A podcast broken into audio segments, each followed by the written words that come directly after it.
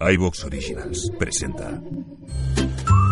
Hola amigos, bienvenidos a Ficción Marciana, el programa de iVox Original dedicado a la narrativa de ficción que... Eh, un momento, un momento, quieto, parado. ¿Qué pasa? Que yo sepa, iBox Original solo se puede escuchar en iBox. Ah, sí, claro. ¿Y? Es que la persona que nos está escuchando, yo creo que nos está escuchando desde otro sitio. Buah, pues entonces mal asunto, porque si no nos escucha desde la web o la app de iVox, escuchará el programa con más toses. ¿En serio? Muchas más equivocaciones Hombre, tan copo está panto. Y palabrotas a cascoporro. Hostia, me cago en su...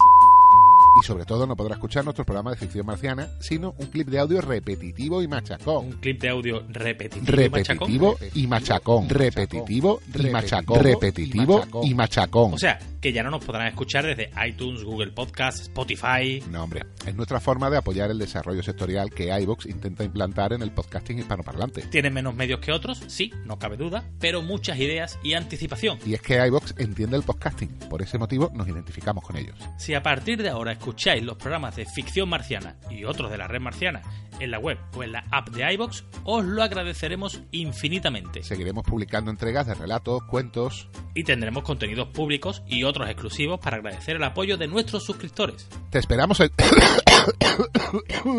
iVox. ¡Gilipichis!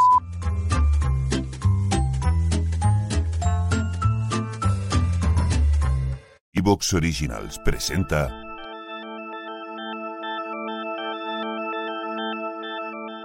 El verano del cohete.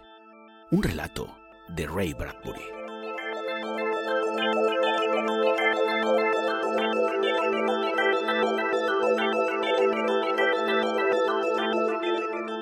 Un minuto antes era invierno en Ohio.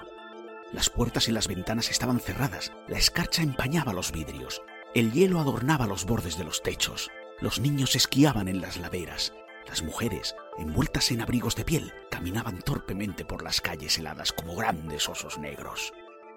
Y de pronto, una larga ola de calor atravesó el pueblo. Una marea de aire tórrido, como si alguien hubiera abierto de par en par la puerta de un horno. El calor latió entre las casas, los arbustos, los niños. El hielo se desprendió de los techos, se quebró y empezó a fundirse. Las puertas se abrieron, las ventanas se levantaron, los niños se quitaron las ropas de lana, las mujeres se despojaron de sus disfraces de osos. La nieve se derritió, descubriendo los viejos y verdes prados del último verano. El verano del cohete. Las palabras corrieron de boca en boca por las casas abiertas y ventiladas. El verano del cohete. El caluroso aire desértico alteró los dibujos de la escarcha en los vidrios, borrando las obras de arte. Esquíes y trineos fueron de pronto inútiles. La nieve, que venía de los cielos helados, llegaba al suelo como una lluvia cálida. El verano del cohete. La gente se asomaba a los porches húmedos y observaba el cielo cada vez más rojo.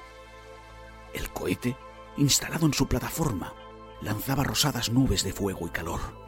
El cohete, de pie en la fría mañana de invierno, engendraba el estío con el aliento de sus poderosos escapes. El cohete creaba el buen tiempo y durante unos instantes fue verano en la Tierra.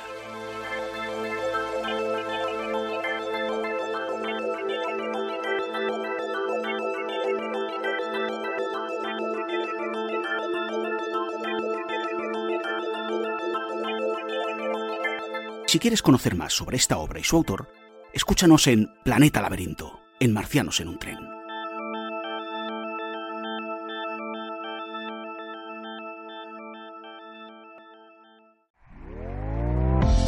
¿Te está gustando lo que escuchas?